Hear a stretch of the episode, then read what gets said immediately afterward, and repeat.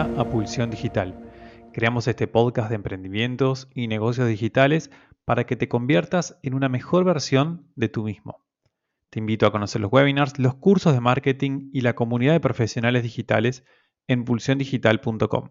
Si este podcast te gusta, nos gustaría muchísimo que lo califiques en Spotify, Apple Podcast, Google Podcast o desde donde nos escuches. Y si este episodio te sirvió, no te olvides de compartirlo en tus redes sociales mencionando a arroba pulsión digital. Por último, si quieres crear o alojar tu sitio web en un web hosting con soporte personalizado, te recomendamos a nuestro patrocinador neolo.com. Francisco, ¿cómo va? Muy bien, muy bien, muy bien. Bueno, bienvenido a, este nuevo episodio en, Pulsión Digital y bueno, este, un placer que tenerte con nosotros compartiendo. Quiero contarle a la audiencia que a Francisco lo conocí en realidad eh, por Twitter, ¿no, Francisco? Creo que sí. Eh, nada, muchas gracias por, la invitación. Creo que sí, creo que el primer contacto fue, fue por Twitter. Sí, y, como que el primer acercamiento que recuerdo fue que empezaste a darme como algunas sugerencias, algunos consejos sobre, sobre cómo mejorar, eh, bueno, sobre cómo mejorar lo que uno hace en YouTube, ¿no? El canal propio que uno tenga en YouTube, cómo, cómo generar mejores contenidos, cómo alcanzar mejor audiencia y después, bueno, cómo lograr resultados concretos, ¿no? De, de lo que a uno le sirve. Y bueno, y estuviste trabajando bastante en eso, en, digamos, en lo que tiene que ver con contenidos. En, tu canal de YouTube está creciendo impresionantemente, cada tanto entro y lo miro y, cada vez crece más. Pero vayamos un poco más al principio, contanos eh, quién sos, de, dónde venís, qué es lo que haces. Bueno, eh, soy Francisco Ortiz, tengo 31 años, soy de Córdoba, de Argentina. Y bueno, en la universidad estudié administración y un poco pasé por un proceso que fue bastante gradual de prueba y error de muchas modalidades de trabajo hasta llegar a, hoy en día, que todavía me suena raro, pero que soy youtuber full time, ¿no? Trabajé para una pyme familiar, trabajé para una consultora global como consultor de marketing. Eh, un año ahí ya la burocracia me, me, agotó. Eh, trabajé por una startup de e-commerce, hasta ahí en, bueno, en Buenos Aires, después de terminar la universidad me mudé a Buenos Aires. Y ahí menos de un año, nueve meses, y me di cuenta que la vida de oficina eh, no era para mí, eh, no, no, me sentía cómodo. Decidí empezar a, viajar. Yo había hecho unos work and travel durante la universidad y dije, bueno, quiero, quiero volver a vivir algo similar. Así que yo le llamo un periodo de desintoxicación de la vida de oficina que tuve cuando empecé a viajar con, con ahorros. Pero claro, los ahorros en un momento se, se acaban y dije, bueno, ¿qué hago? Eh, quiero seguir viajando, la única que me queda es trabajar por internet. Ya había arrancado un blog de viajes en ese momento, que era viajandoconfran.com, no, no era nada grande ni nada, pero era uno de los, no sé, 20, 30 blogs de viajes que había en, Argentina que tenían algo de tráfico. Em, y lo que se me ocurrió fue juntarme con otros eh, bloggers de viajes también de otros lugares. Creamos una suerte de agencia de influencers, pero no del todo muy seria. Em, y eso hizo de que yo me lo empezara a tomar un poco más en serio esto del blogging. Fui a varios eventos internacionales, eh, ahí conocí a bastante gente, después me terminé yendo de, ese proyecto, pero empecé a ver que eh, a nivel internacional se manejaban completamente diferente, ¿no? El potencial era gigantesco, había gente que vivía de eso y no solamente vivía, sino que ganaba muchísimo dije, bueno, vamos a explorar un poco esto. Después me di cuenta que mi contenido en español no, no era tan fácil crecer el blog, pero sí usé siempre el contenido para conseguir clientes como freelance. Entonces ahí tuve mis primeras experiencias como freelance. Básicamente, como funcionaba era que yo tenía experiencia en marketing, a mí me contactaban como blogger, me contactaban, no sé, por un post sponsoreado, por alguna campaña.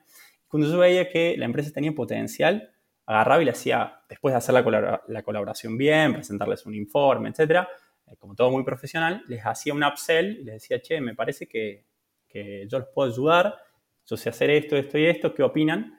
Em, siempre cuando veía que había potencial, ¿no?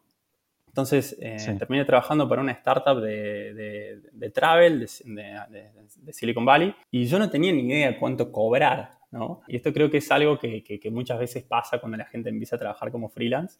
Eh, yo la única referencia que tenía en Estados Unidos era cuando había hecho Work and Travel, que había trabajado en un restaurante. Eh, nada que ver, ¿no? Eh, pero sabía que no podía pedir menos de 10 dólares la hora porque eso era lo que me pagaban en un restaurante. Y agarré y le pregunté, le digo, no, no tengo ni idea, ¿cuánto puedo cobrar? Me dijeron 25 dólares la hora y yo no lo podía creer. Mi primer trabajo como freelance. Eh, y bueno, tenías en, tu cabeza el número 10 y de repente te ofrecen 25, y dices, bueno, esto está bueno. Esto, olvidaste, lo agarré eh, y estaba, estaba feliz. Eran pocas horas, eran 40 horas al mes, pero era como que ya aseguraba mil dólares al mes, estaba, estaba, estaba fantástico. Esa es una, una, gran estrategia. Mi abuela, que trabajaba, bueno, era docente y trabajaba en finanzas, me, enseñó que, cuando uno tiene que negociar un número, que nunca hay que decir primero, hay que dejar que el otro diga, no primero, porque a veces uno se sorprende. Entonces, es lo que te pasó a vos, está, está buenísimo. Tal cual. Y, básicamente a partir de esa experiencia entendí de que nunca más iba a trabajar para, para hispanohablantes eh, y que tenía que buscar la forma, a pesar de que mi contenido estaba en español, buscar la forma de trabajar para Estados Unidos o, Europa, para el mercado anglosajón en general. Em, esa experiencia duró más o menos un año. Después yo cometí un error, dejé el blog de lado y em, quise ser influencer de alguna manera, ¿no? Entonces empecé a enfocarme en Instagram y en Facebook. Hoy en día, mirando para atrás, creo que fue un gran error. Dejé el blog de lado, que es una plataforma de, largo plazo. Crecí mi Instagram, crecí mi Facebook, pero en, la práctica no crecí mis ingresos. Em, y después, en un momento, sí, eh, ya había dejado esa experiencia, me llega de nuevo otra empresa, otra startup de Silicon Valley, una etapa más temprana eh, de travel. Me contactan como blogger para el programa afiliado y, digo, bueno, acá también veo potencial, vamos a ver qué pasa. Em, y me contrataron, o sea, bueno, no me contrataron, me, me pidieron si los podía ayudar con el programa de afiliado y dije, bueno, acá tengo que pedir más de 25, ¿no? Porque si la anterior fue 25, como freelance, cada vez más.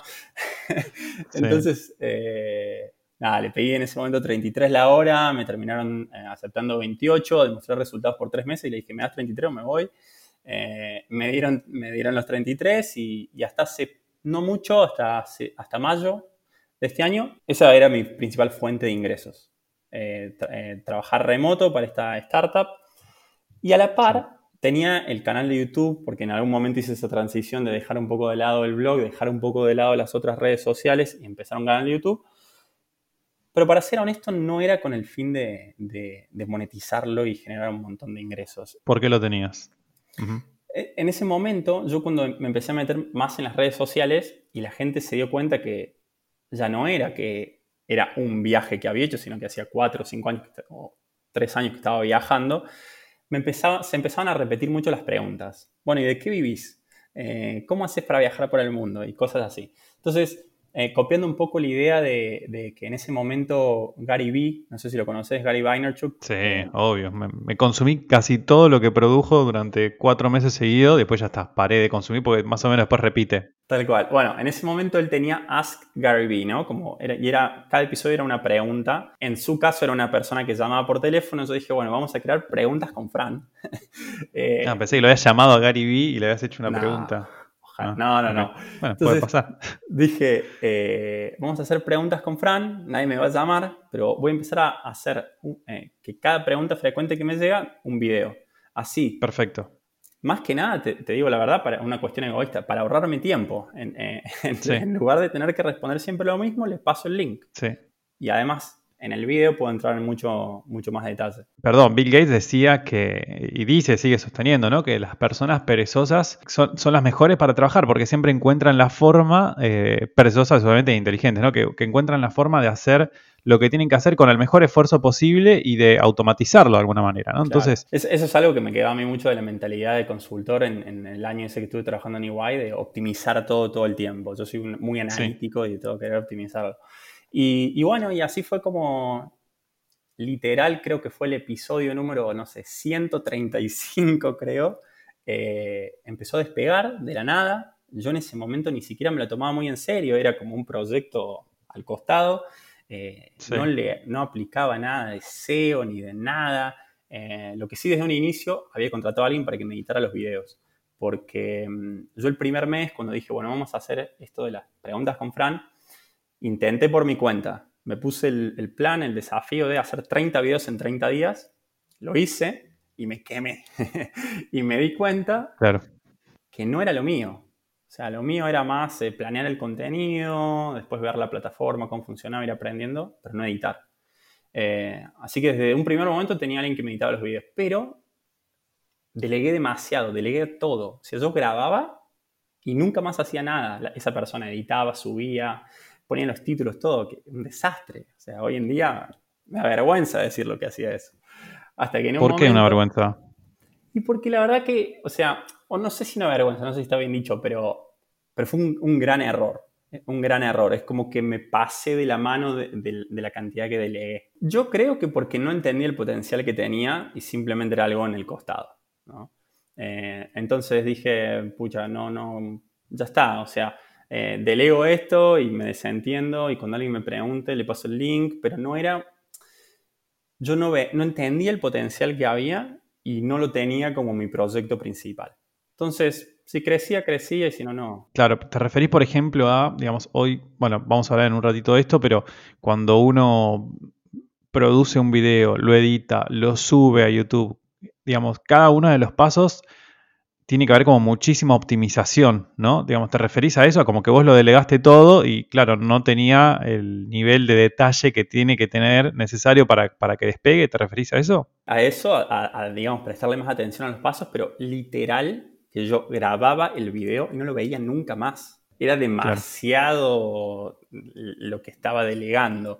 Eh, no elegía el título, no elegía el enfoque del video, ni siquiera veía cómo quedaba editado. Pero está bueno esto también. A mí, a mí me gusta eso. Siempre y cuando, digamos, todo el proceso esté bien armado, cuando le tienen que poner el título, sepan bien qué título poner, el thumbnail, ¿no? Como mientras esté todo eso bien, o no. O vos querías como volver a verlo, volver a comprometerte en un punto. Hoy en día eh, es, el proceso es completamente diferente. Si bien otra persona me edita, yo eh, primero, antes de hacer el video, hago, eh, estudio las palabras claves. O sea, veo la dificultad, el volumen. Eh, Fundamental, sí.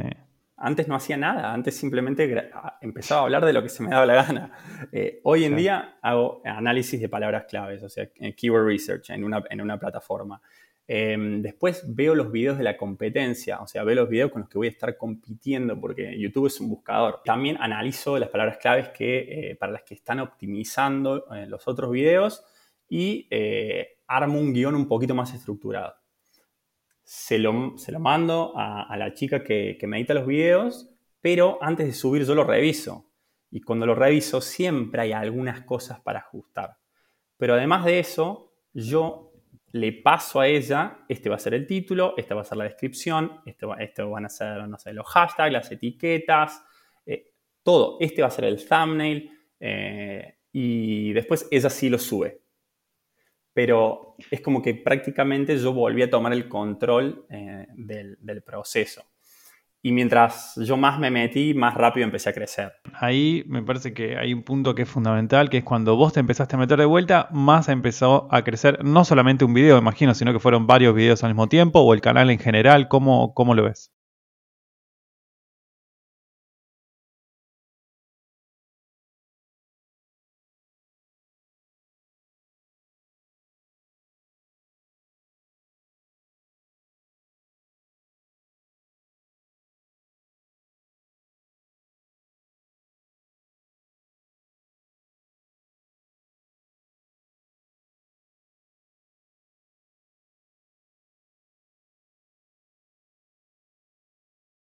Hay que ser constante. Sí, sí, eso, es importante. En enero, eh, por primera vez, con AdSense, o sea, con la publicidad de YouTube, pasó los mil dólares, ¿no? Y yo en ese momento tenía solo seis mil suscriptores. Para mí fue una locura, ¿no? Eh, dije, ah, pero acá hay, mucho más potencial del que yo creía. Eh, entonces ahí empecé a tomarlo un poco más en serio porque de nuevo, esto parece que fue, es, una enumeración de los errores, pero otro error que cometí fue que eh, a mí me interesaban muchos temas. Entonces, y entonces yo hacía un, video de viajes, un video de marketing, un video de finanzas, eh, un video de minimalismo, uno de emprendedorismo. E idealmente hay que tratar de empezar más de nicho y crecer a medida que la audiencia crece para poder llegar a una audiencia más, más masiva. Pero al inicio uno debería ser más específico. Yo hice lo opuesto. Eh, y entonces, claro, la gente no sabe dónde encasillarte porque de repente le subís un video de marketing, pero después le subís un video de finanzas y no, no, no entiende muy bien. Eh, y, para mi sorpresa, porque yo considero que de todos esos temas, lo que más sé es de marketing, para mi sorpresa, este video que funcionó también fue de finanzas. Simplemente era eh, yo contando mi experiencia, dos años invirtiendo en, una plataforma de inversión. Y cuando vi que funcionaba tan bien el de finanzas, dije, bueno, me voy a volver afiliado de esa plataforma. Y otra sorpresa, me di cuenta que finanzas es 10 veces más rentable como mínimo que viajes, que era de donde yo venía. No solo como afiliado, también es 10 veces más rentable con la publicidad, o sea, lo que me pagan a mí. Entonces dije, bueno, vamos a explorar esto de finanzas, porque no solamente me paga más, sino que es lo que está funcionando. Así que empecé a, a como encadenar videos al que ya venía funcionando, que ese es otro tip. Y eso fue una de las cosas que hizo crecer el canal más. Porque este video venía empujando todo, pero después cuando la gente exploraba mi canal veía que nada tenía que ver con ese video. En cambio, cuando le agregué 10 videos más... ¿Cómo es el encadenamiento? Eh, digamos, creas una playlist, subís otros videos directamente, los asociás a través de la descripción, ¿cómo, cómo, cómo se hace? Es a través de las temáticas. En, mi experiencia en particular, no, las playlists, es difícil que la gente se, meta en una playlist. Es, más una cuestión automática que termina siendo el mismo YouTube eh, por una cuestión de, temas relacionados, ¿no? Entonces, em, empiezan a ver un video de inversión en esta plataforma y si, tengo 10 videos más de diferentes temas, pero de inversión en esa plataforma, y es muy probable que le muestre alguno de esos como, como, como sugerencia. De hecho, hoy en día mi principal fuente de tráfico dentro de YouTube son los videos sugeridos. Y yo dije, ah, qué bueno, me debo, me, debo estar colgando de otro. Y en realidad, cuando uno entra a los videos sugeridos, los primeros son todos míos. O sea, que son videos míos que sugieran a otros videos míos. Y eso, eso, eso funcionaba muy bien. Después también probé eh, un video que, nada, que esté explotando este mes. Eh, probé también colgarme de otro. No siempre sirve, pero busqué a alguien que tuviera más o menos una audiencia similar, una temática similar, pero que fuera un monstruo de grande. Eh, que, bueno, en este caso elegí Luisito Comunica, que es uno de los youtubers con más suscriptores y seguidores del mundo y habla de, viajes mucho. y, y, obviamente hispanohablante, ¿no? Entonces dije, bueno, vamos a hacer un video sobre Luisito Comunica, pero de finanzas. Vamos a hacer, y de marketing. Vamos a hacer un análisis eh, estricto, como yo haría cuando trabajo remoto en influencer marketing, de cuánto gana Luisito Comunica. De nuevo, como es tan, tan famoso, tiene un volumen tan, tan grande, solamente la keyword de cuánto gana Luisito Comunica tenía un volumen de búsqueda como de 5.000 por mes. Una locura. Claro, ya te iba a traccionar audiencia. Y, además de eso, eh, además de que por volumen de búsqueda, Además, eh, este mes, después de dos meses, porque lo mismo, o sea, es parecido a lo deseo, o sea, demora, no es que el primer día explota y después no para nunca más. Dos, tres, cuatro meses a veces tardan en arrancar los videos. Eh, se pegó a eh, algunos videos de él. Y los videos de él de promedio tienen millones de visitas. entonces, nada, con que el, no sé, el 2% de clic ya es uno de los videos más vistos para mí. Claro, me, pareció súper interesante esta estrategia de pegarse a las keywords de eh, personas o marcas que ya estén mm, teniendo una audiencia importante, un tráfico importante, ¿no? Porque después podemos aparecer como, como videos recomendados, videos sugeridos. Y, digamos, el aparecer en videos recomendados, sugeridos, es automático, ¿no? Digamos, obviamente imagino YouTube irá probando, irá testeando y a medida de cómo reaccionan los usuarios, de, la cantidad de clics del CTR, irá haciendo que después tu video permanezca, ¿no? Así es, así es, sí. Eh, digamos, YouTube va, haciendo pruebas. Las dos métricas claves, las dos métricas más importantes son, como dijiste vos, el CTR, o sea, el porcentaje de gente que le da clic en comparación con las, con las impresiones, pero después también eh, la interacción que tiene la gente con el video. ¿Y a qué me refiero con interacción? Primero y principal, la cantidad de tiempo, o sea, el tiempo promedio que la gente pasa viendo el video. Y después las otras interacciones como eh, darle me gusta, eh, dejar un comentario o suscribirse desde ese mismo video. Pero yo creo que lo más importante es el tiempo que la gente ve el video. Ahora, ¿cómo se puede hacer para que la gente vea eh, más tiempo de promedio? Bueno, una es haciendo videos más largos. hay mucha gente que dice que hacer videos cortos es lo mejor. Yo considero más bien todo lo contrario. Eh, si el video dura dos minutos, nadie puede ver más de dos minutos. Si dura 15 y capaz te ven 8. ¿No? Entonces a YouTube le conviene que vos los tengas ahí viendo y más si después pasan a otro. Otra, otra cosa importante es que, claro, el hecho de que sean largos no quiere decir que lo vayan a ver todo. Tienen que ser dinámicos y tener una cierta estructura clara, porque si no, eh, nadie lo va a ver. Lo que es interesante también es pensar en el momento en el que miramos YouTube. Creo que, por ejemplo, mm, cuando, cuando miramos Instagram, ¿no? Por lo general es porque estamos yendo de un lugar al otro, tenemos periodos de tiempo breves, no tenemos demasiada capacidad de hacer atención en algo, ¿no? Por ejemplo, si estamos en un medio de transporte o similar, es como que eh, no nos llegamos a recostar, ¿no? Como que estamos hacia adelante con el cuerpo, ¿no? En cambio, cuando miramos YouTube, por lo general hacemos como este limba, como que nos apoyamos, ¿no? Sobre el sillón, sobre el sofá, eh, sobre la cama, lo que sea. Entonces, de pronto en YouTube esperamos contenidos eh, más extensos y que obviamente que aporten valor y que nos hagan seguir viéndolo, ¿no? Entonces, me parece que hay que mirar mucho esto, digamos, la postura corporal que uno asume a la hora de, consumir en un canal determinado. Eh, va a hacer que los contenidos sean más extensos o, o más cortos. Así que ahí hay un punto de coincidencia, creo que sí, que los videos deberían ser como cuanto más extensos, mejor, tampoco una barbaridad, pero, pero sí que esto, ¿no? Que, tengan también una estructura clara, ¿no? Bueno, una, una, cuestión ya, eh, digamos, eh, importante a la hora de monetizar es que hasta hace muy poco eh, solamente los videos que tenían más de 10 minutos podían poner publicidad en el medio. Y poner publicidad en el medio son más impresiones de, ads, se puede, se, puede ganar más, ¿no? Entonces, como que mucha gente a veces lo alargaba hasta llegar a 10 minutos, hoy en día eso se bajó a 8 minutos Em, pero, pero muchos llegaban hasta ahí, ¿no? simplemente lo dejaban en, en, 10 o 10.01, le ponían una, como un outro al final. Depende en realidad del tipo de video, tampoco hay que, que, forzarlo, pero, pero yo, creo, yo creo que sí. Y una cosa interesante de, lo que decías recién eh, es cuando vos entras a, las analytics del canal y puedes ver en qué tipo de dispositivo lo ven.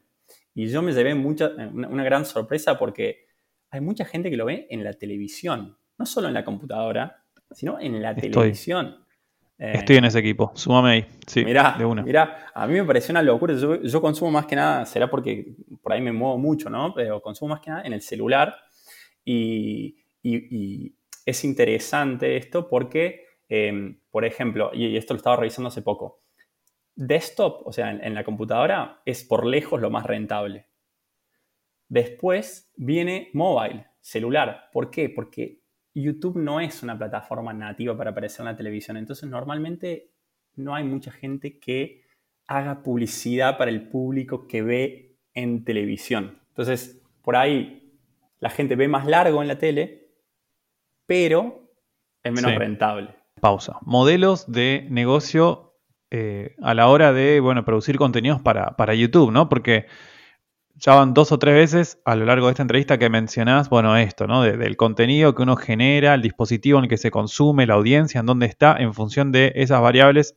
Hay otras más también, ahora vamos a charlar de eso, pero en función de todo eso es cuánto YouTube paga. Entonces, contanos un poco cómo funciona la monetización en YouTube y después hablemos también si hay otras formas de monetizar que no sea únicamente a través de YouTube, ¿no? Bueno, YouTube tiene, tiene varias formas de monetizar, pero por lejos la más eh, común, la más usada es simplemente la, publicidad, ¿no? La publicidad que aparece cuando inicia el video, en el medio del video, sobre el final del video, lo que aparece al costado, lo que aparece abajo como video sugerido.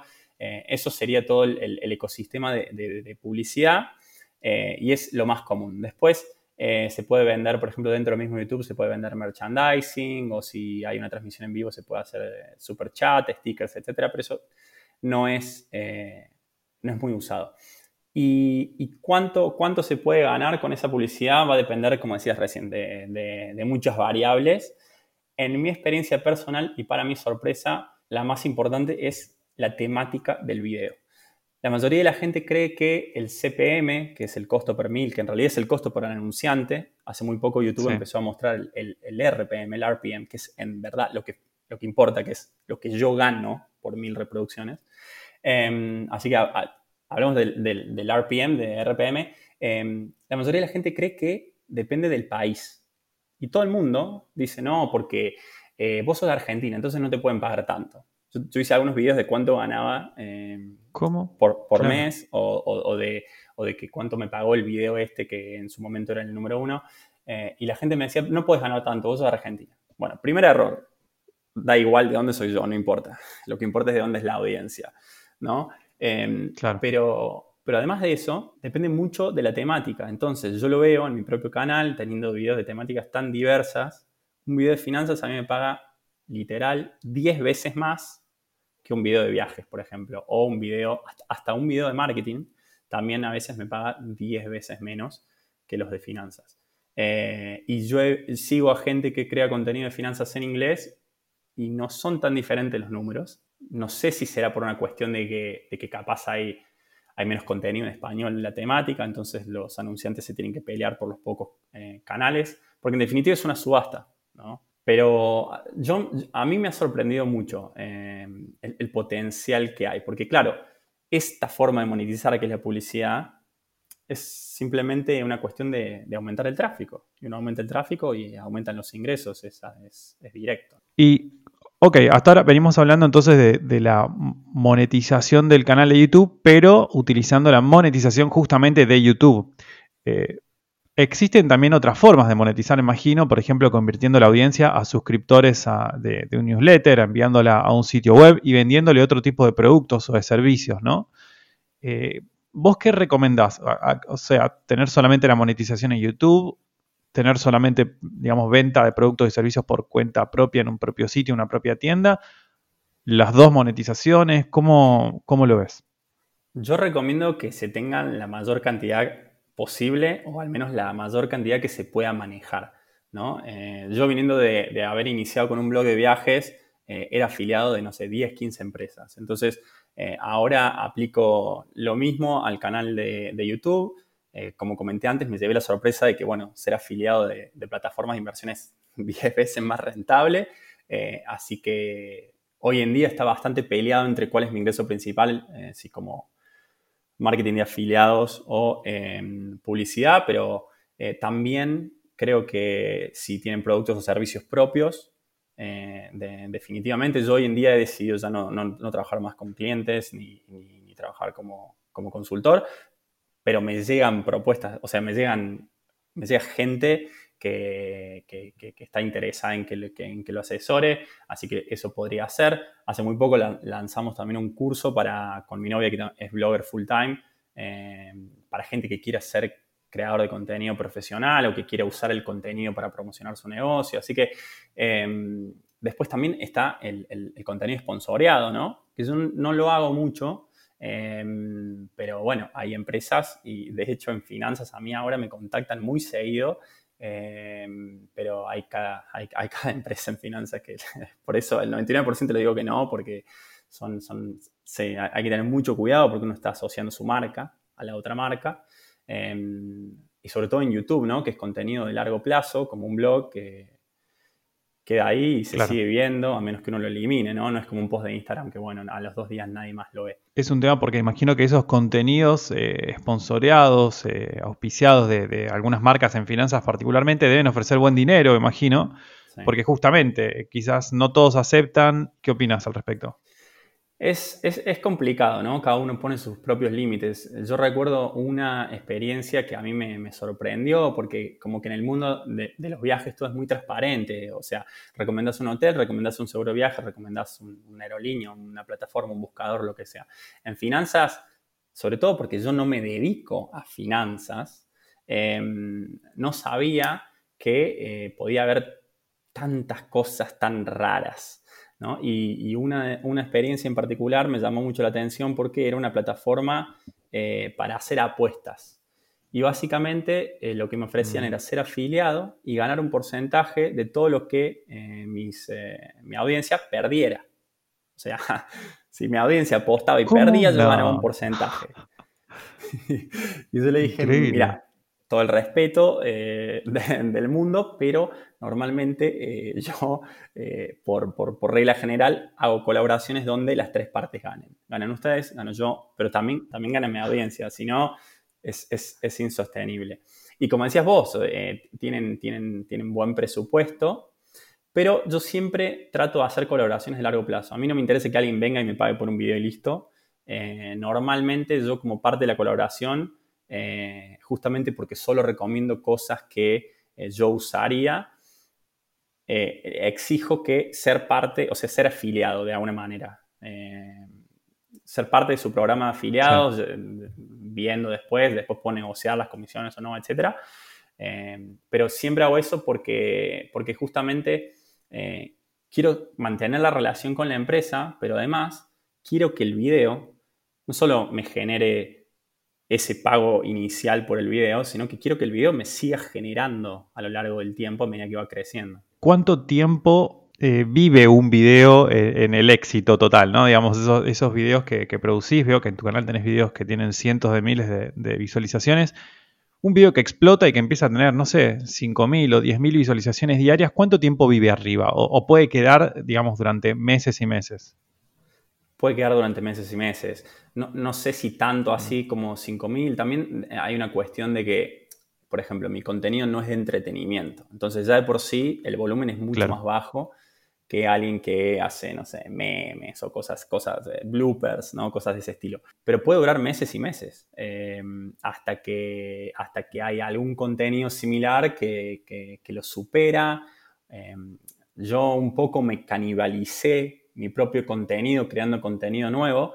Capaz uno que estaba teniendo 3.000 todos los días pasó a tener 1.000, pero ahora tengo otro que tiene 3.000. Eh, yo creo que puede durar, puede durar mucho, mucho, mucho tiempo. Pasando, pasando en limpio un poco, ¿cuáles son los pasos que, que recomendarías a la hora de, bueno, producir contenido en YouTube y, bueno, y tener, aunque sea un éxito, un video que, explote y que despegue y que, genere mucho tráfico. ¿Cuáles serían como los pasos? Yo creo que em, cuando se arranca, tratar de hacer un video de una temática específica, idealmente haciendo una búsqueda y que sea una palabra clave, que tenga buen volumen pero poca competencia, si no es tan difícil.